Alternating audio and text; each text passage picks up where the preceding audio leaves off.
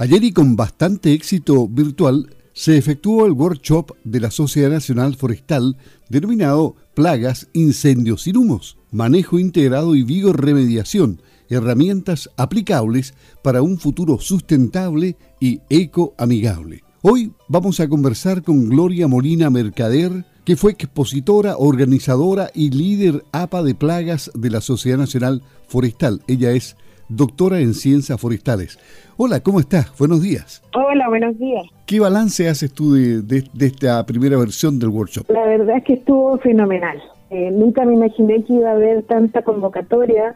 En algún momento hubo más de 100 personas conectadas y la, verdad es que eh, el tema es bastante interesante. A uno igual le da un poco de temor porque no todo el mundo quiere conocer de las plagas. Y, no, la, la, convocatoria fue muy buena. estoy muy contenta. ¿Qué es lo que le planteaste tú en la presentación? Lo que pasa es que el, el tema era sobre manejo integrado. Se llama se llamaba manejo integrado y bioremediación, herramientas para un futuro sustentable y ecoamigable. ¿Ya?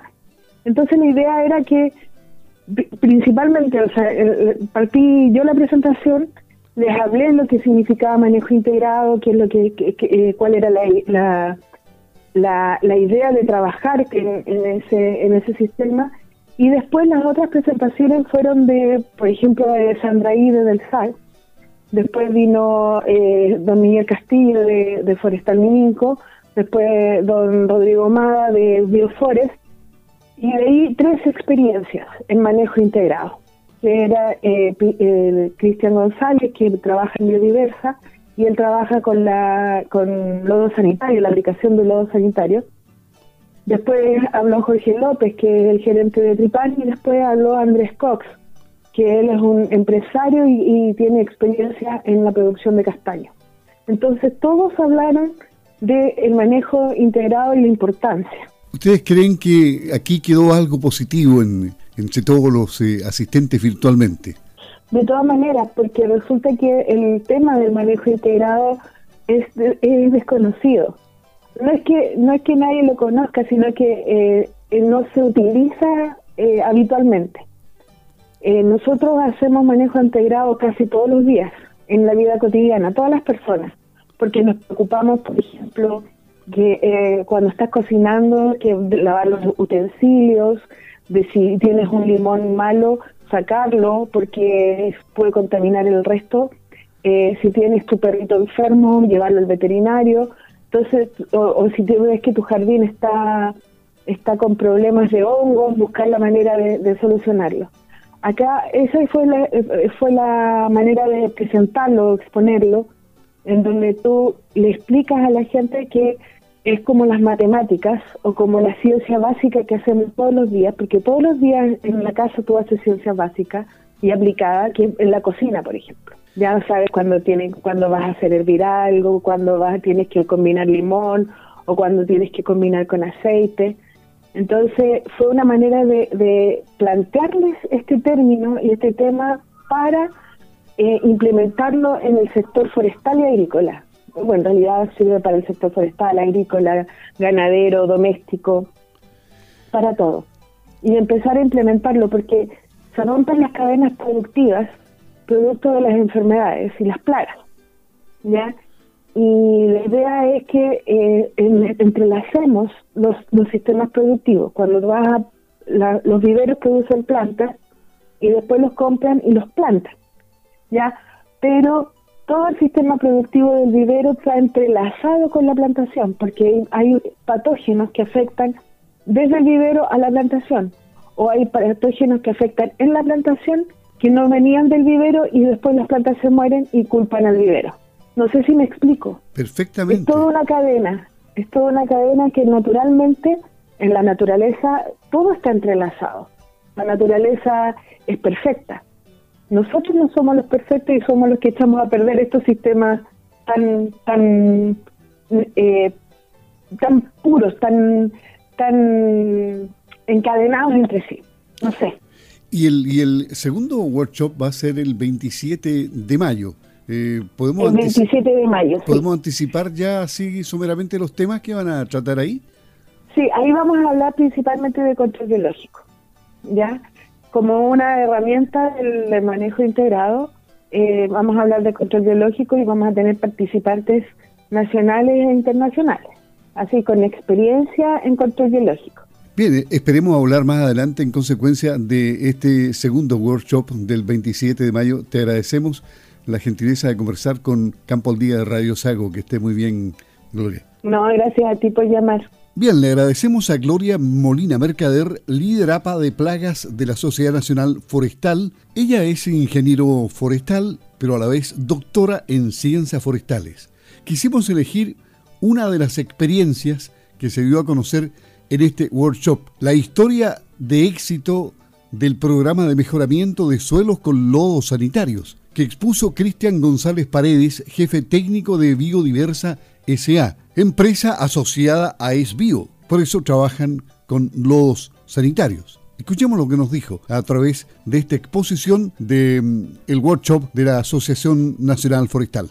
Bueno, como les comentaba, el año 2002, hasta ese año nosotros enviábamos todos los lodos sanitarios de la compañía, de, digamos, todo lo de la sexta región y la octava, bueno, ahora que es eh, Ñuble, yo, a relleno sanitario, eh, lo cual para la compañía, además de generar un alto costo, estábamos perdiendo una tremenda oportunidad.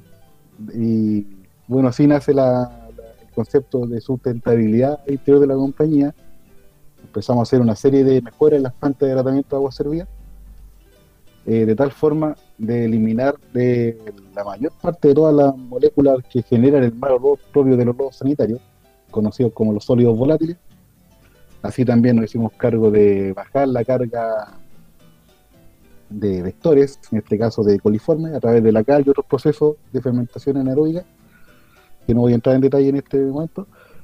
Y, y partimos recién haciendo algunas disposiciones benéficas en bosques forestales de mil toneladas al mes.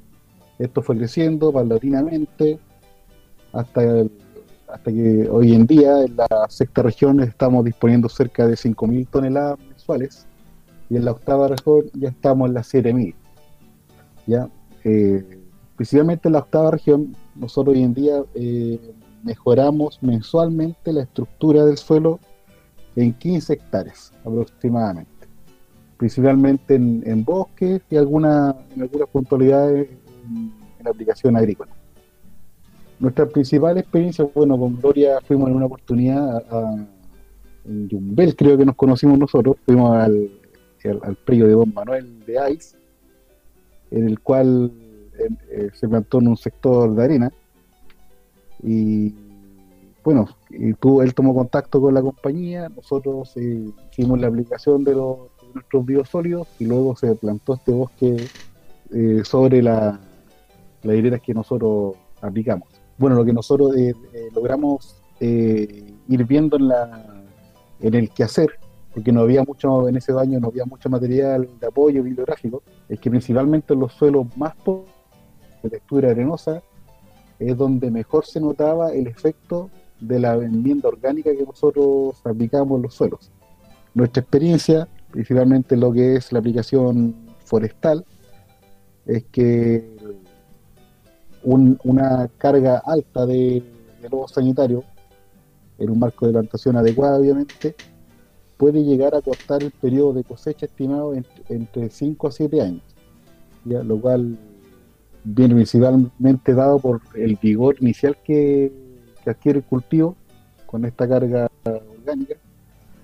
Y por lo tanto también eh, notamos que tenía mayor resistencia al cultivo a las distintas enfermedades que se le presentan tanto por microorganismo como macroorganismo, por el, vigor del bosque inicial, eh, marca bastante el éxito futuro, cosa que ustedes deben conocer más en detalle que yo. Yo soy agrónomo y obviamente estoy dedicado a la parte más agrícola. Eh, a la fecha, nosotros hemos tomado contacto con algunas personas que se dedican a la producción forestal, a través de Loria hemos llegado, eh, también con Comaco hemos logrado algunas asociaciones y pretendemos eh, mejorar nuestra distribución en la región. Pensamos llegar desde 15 hectáreas mensuales a las 20. Obviamente esto va, a implicar que vamos a tener un impacto no menor en lo que es recuperación de suelos en el mediano plazo. y por lo tanto, esta instancia para nosotros es un, un acercamiento importante para que puedan ver lo que estamos haciendo actualmente y obviamente dejar la, invitación y extender a lo que viene. Generalmente nos dicen, todos tienen interés en que hagamos aplicación benéfica en sus distintos campos, sin embargo existe un marco regulatorio el cual filtra bastante la, cantidad y la posibilidad de predios que se puedan aplicar.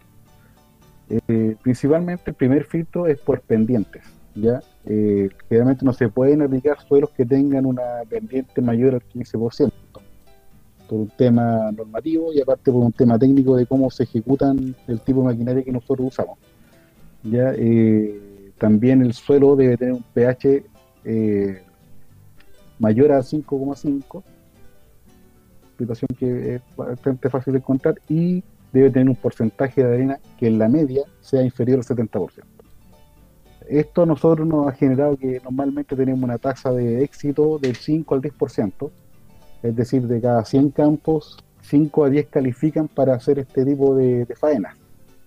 ¿ya? Eh, esto se, toma, se hace un estudio del suelo, un estudio cartográfico para demostrarle al saque del ente regulador en la parte técnica de que el campo cumple con, la, con el decreto supremo número 4 y al servicio de salud también se le informan qué tipo de lodos sanitarios son y mediante análisis de laboratorio se tiene que acreditar que estos lodos son lodos clase B, es decir, que tienen una carga biológica en cuanto a coliforme bien baja y por lo tanto se pueden disponer en un suelo sin contaminarlo desde el punto de vista biológico. Una vez que esto, este documento se redacta, obviamente se le piden algunos, toda la documentación de respaldo, de tenencia al propietario, que acredite que él es el dueño del campo o que él, o que él tiene alguna figura de administración del mismo. Se ingresa a los servicios y después de 30 días el servicio como máximo se pronuncia a favor o en contra. Generalmente ya nuestra experiencia como bastante eh, recorrida, ya es raro que nos rechacen un plan de aplicación.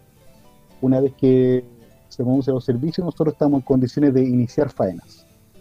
Las faenas nuestras principalmente consisten en, una operación logística, donde 16 camiones diariamente eh, se descargan en predio. Son 8 equipos bateas de ese tipo de formato de camiones que usamos principalmente y también camiones articulados. Esto diariamente la operación se desempeña desde las 7 de la mañana a las 5, 6 de la tarde, de lunes a sábado. Ya eh, esto, todos nuestros camiones, así como también la maquinaria forestal o agrícola, según el tipo de campo que estemos trabajando, cuentan con control de GPS, también hemos incorporando algunos elementos de telemetría, principalmente todo esto enfocado a trabajar la dosis. La dosis de aplicación gravita principalmente, gravita bien en los resultados que uno quiere esperar. Nosotros no, no olvidar que estos son lodos encalados. Y la ley nos permite aplicar un máximo de 30 toneladas peso seco por hectárea. Normalmente uno después de unos 10 a 12 meses, después que aplicó, ahí se pierde todo el agua de lodo que, se incorporó al suelo y se, y se empieza a notar bien el efecto de la fertilidad real. Ya, obviamente en algunos suelos que están más pobres el, cambio es notorio casi a, los 30 días. En Mulcheno ya estamos aplicando en fondo lapito Juan Luis Guzmán, que seguramente lo deben ubicar, eh, llevamos aplicado 200 hectáreas para cultivo agrícola, principalmente para plantas forrajeras. Luis Márquez, ¿existe riesgo de contaminar los suelos con metales pesados a través de estos lodos? ¿Se han estudiado los suelos en relación a la variabilidad de estos parámetros antes y después de las aplicaciones? Sí, se han estudiado. De hecho, uno de los, primeros estudios que contratamos fue por la empresa Meristema en Santiago, donde trabaja Daniel Green, más de alguno lo debe conocer, y Diego Moore. Ellos se dedican a la parte forestal, pertenecen al laboratorio de suelo de la Universidad Católica. Y les puedo compartir los estudios y mostraron que prácticamente no variaba la cantidad de metales pesados base del suelo con la aplicación de los sanitarios eh, muy significante lo que lleva el lodo sanitario. Principalmente es para solamente para hacer el alcance. La norma chilena es, casi un copy-paste de la norma europea, ¿ya? donde normalmente las plantas de tratamiento de agua servidas se diseñaron en Europa para hacerse cargo de todos los residuos de la minería. Por eso que se empezaron a medir los metales pesados, porque en el caso minero siempre van metales pesados. Sin embargo, la tecnología se extrapoló a todas las partes del mundo, lo que es el tratamiento de agua servida, pero la normativa se mantiene vigente 50 años. Por eso se siguen midiendo los metales pesados a, pesar de que no es un elemento gravitante. Bien, este workshop organizado por la Asociación Nacional Forestal fue todo un éxito, con más de 100 participantes. El próximo será el 27 de mayo, donde nuevamente se espera tener una gran convocatoria.